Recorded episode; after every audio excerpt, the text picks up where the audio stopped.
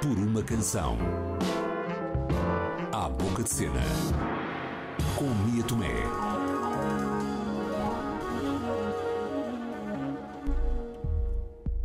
Partindo do projeto Recolha do Arquivo Histórico e Militar e do seu acervo de mais de 4 mil cartas e aerogramas, datados entre 1961 e 1974, o espetáculo Se Eu Morrer, Quero Que Saibas, com encenação e dramaturgia de Leonor Boesco, faz uma leitura da vasta correspondência trocada ao longo de 13 anos da Guerra Colonial.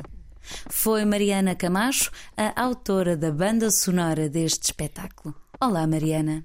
Como é que eu vim bater este espetáculo? Eu já conheci a Leonor há muitos anos da Faculdade de Letras e no ano passado estreiei-me a fazer música para teatro e a tocar ao vivo, em cena, com os Hotel Europa. A Leonor viu essa peça e é muito curioso porque é também uma peça de teatro documental precisamente sobre este tema da vida privada em relação com a vida política do país durante o Estado Novo e a Guerra Colonial. Então a Leonor viu esse espetáculo e acabou por me convidar também a fazer a música e a tocá-la no Se Eu Morrer Quero Que Saibas. A Leonor já tinha estado muitos meses a preparar este texto, a recolher uh, as cartas do Arquivo Histórico Militar e a fazer uma investigação incrível. E quando me convidou, eu não, nem sequer pensei duas vezes. Admiro muito a Leonor enquanto mulher, enquanto pensadora, enquanto criativa e atriz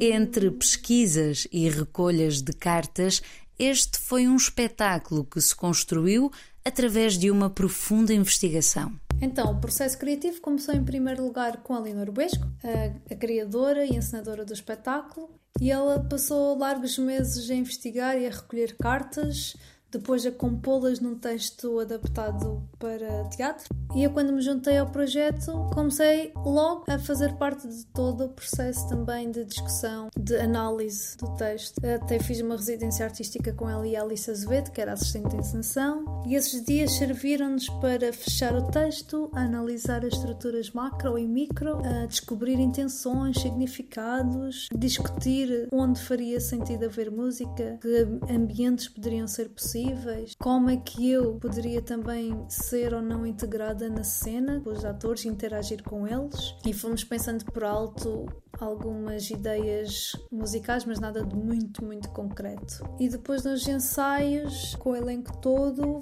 foi assim muitos dias intensos só de leitura e releitura e releitura e debate e partilha de ideias sobre o que estava escrito, mas também de memórias pessoais. Uma criação que é também um olhar intimista sobre a história da vida privada de quem viveu direta ou indiretamente a guerra e as suas consequências.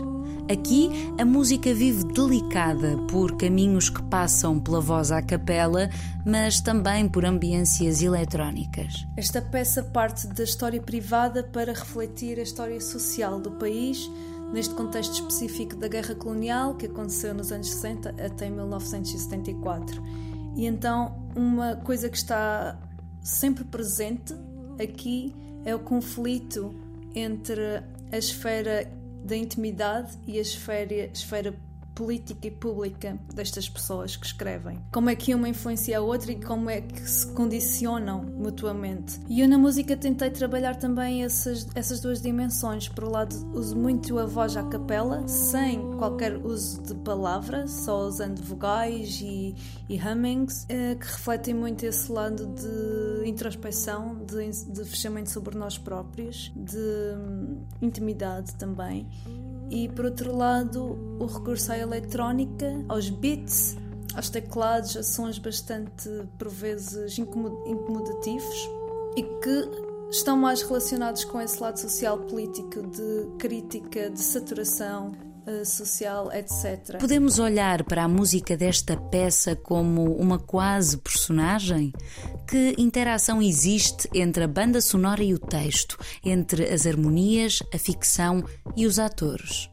Neste espetáculo, a Leonor sempre quis que a música funcionasse como uma espécie de personagem que às vezes está em consonância com a palavra dita, outras vezes opõe-se e sobrepõe-se a ela. Outras vezes também é a música que começa a dar dicas, às vezes de forma bastante dissimulada, do que é que está por vir, ou pelo contrário, responde à ação. E daí houve a decisão, desde o princípio, de eu também estar em cena, a tocar ao vivo e a ocupar um espaço que em em certas cenas também servia as outras personagens. Para além disso, a música neste espetáculo toca quase ininterruptamente, salvo uma exceção. A música está sempre lá e às vezes é muito presente, outras vezes é muito subtil, mas está sempre lá. E isso para mim foi um grande desafio, porque nunca tinha feito nada com uma duração tão, tão extensa e que tivesse necessidade de estar ligada e relacionada com uma narrativa.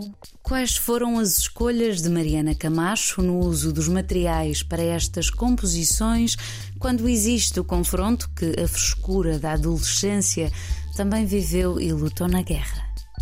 Para este espetáculo usei a minha voz, o microcorg, que é um sintetizador, um teclado analógico, e uma loop station. E esta loop station, para além de me permitir sobrepor as camadas, gravar e deixar rolar as sequências musicais que ia fazendo ao vivo, também me serviu muito para processar o som e brincar com os timbres, o ritmo, o andamento, aprofundar os ambientes que, que iam surgindo durante, durante a peça. Uma das coisas que fiz muita questão de usar foi uma caixa de ritmos dos anos 60 que descobri no ano passado que o meu pai tinha guardado e que estava paradíssima, que se chama Mini Pops. Há uma cena do espetáculo que, que nos remete muito para esse lado adolescente dos soldados ainda nem sabem muito bem o que é que vão fazer da vida e de repente são enviados para a guerra, não é? E mantêm uma certa ingenuidade, sobretudo na comunicação com as madrinhas de guerra. Então, pronto, é uma cena que, que tem uma falsa leveza e uma falsa uh, graça e então achei que faria todo o sentido usar esta, este beat como base. Do rock and roll de Daniel Bacelar ao lado tradicional de Laurindinha, estas foram algumas das referências da compositora.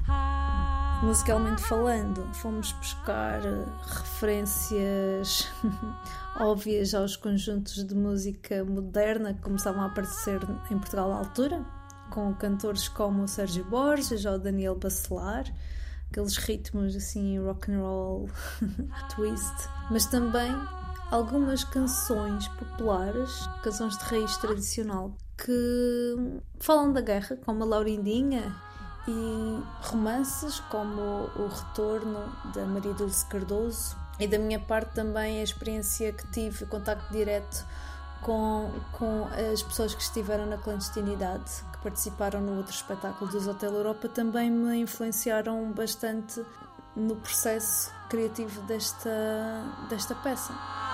Com a encenação de Leonor Buesco e música de Mariana Camacho, Se Eu Morrer Quero Que Saibas, viveu entre cartas, feridas e paixões. Este foi um espetáculo que navegou por uma das maiores feridas abertas da história de Portugal, mas blindado de delicadeza, investigação e música pertinente e enternecedora. Este foi o Por uma Canção. Até ao próximo episódio.